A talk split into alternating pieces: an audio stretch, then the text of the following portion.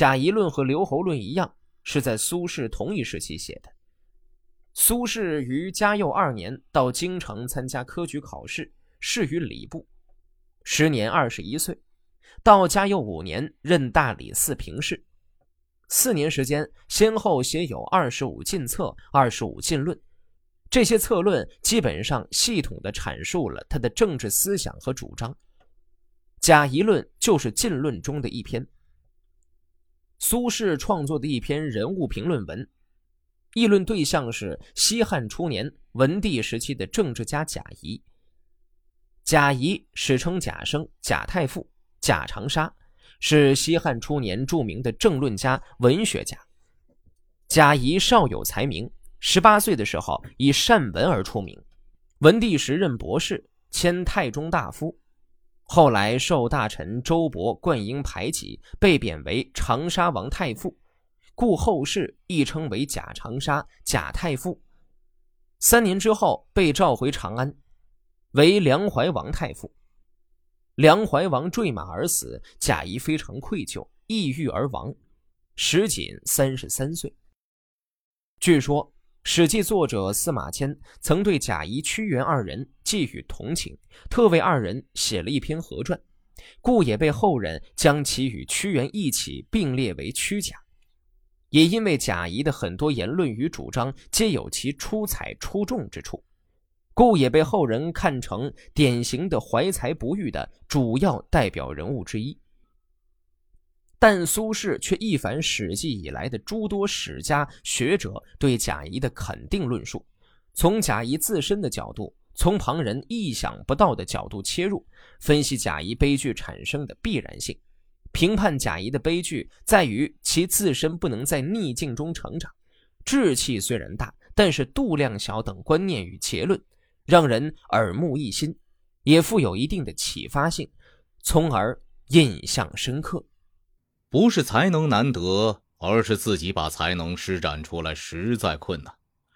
可惜呀，贾谊是辅佐帝王的人才，却未能施展自己的才能。君子要想达到长远的目标，则一定要等待时机；要想成就伟大的功业，则一定要能够忍耐。古代的贤能之士都有建功立业的才能，但有些人最终未能施展其才能于万一，未必都是当时君王的过错，或许是他们自己造成的。我看贾谊的议论，照他所说的规划目标，即使夏商周三代的成就，又怎能远远的超过他？遇到像汉文帝这样的明君，尚且因未能尽才而郁郁死去。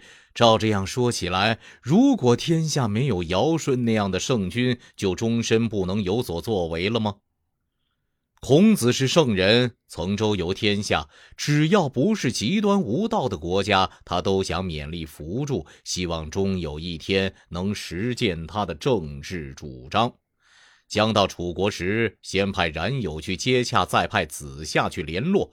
君子要想得到国君的重用，就是这样的殷切。孟子离开齐国时，在纣地住了三夜才出走，还说齐宣王大概会召见我的。君子不忍心别离他的国君，感情是这样的深厚。公孙丑向孟子问道：“先生为什么不高兴啊？”孟子回答：“当今世界上治国平天下的人才，除了我，还有谁呢？我为什么要不高兴？”君子爱惜自己是这样的无微不至，如果做到了这样，还是得不到施展，那么就应当明白，世上果真已没有一个可以共图大业的君主了，也就可以没有遗憾了。像贾谊这样的人，不是汉文帝不重用他，而是贾谊不能利用汉文帝来施展自己的政治抱负。周勃曾亲手持着皇帝的印玺献给汉文帝，灌婴曾联合数十万兵力决定过吕刘两家胜败的命运，他们又都是汉高祖的旧部，他们这种君臣愈合的深厚情分，哪里只是父子骨肉之间的感情所能比拟的呢？贾谊不过是洛阳的一个青年，要想使汉文帝在一朝一夕之间就全部弃旧图新。也真太难了。作为贾谊这样的人，应该上面取得皇帝的信任，下面取得大臣的支持。对于周勃、灌婴之类的大臣，要从容的、逐渐的、感情深厚的结交他们，使得天子不疑虑，大臣不猜忌。这样以后，整个国家就会按我的主张去治理了。不出十年，就可以实现自己的理想。怎么能在顷刻之间就突然对人痛哭起来呢？看他路过湘江时，作赋平调屈原，心绪紊乱，十分忧郁愤懑，大有远走高飞、悄然退隐之意。此后终因经常感伤哭泣，以至于短命早死。这也真是个不善于身处逆境的人。谋略一旦不被采用，怎么知道就永远不再被采用呢？不知道默默的等待形势的变化，而自我摧残到如此地步。唉，贾谊真是志向远大而气量狭小，财力有余而实践不足。古人有出类拔萃的才能，必然会不合时宜而招致困境。这就是所以，若非英明智慧、不受蒙蔽的君主，就不能充分发挥他们的作用。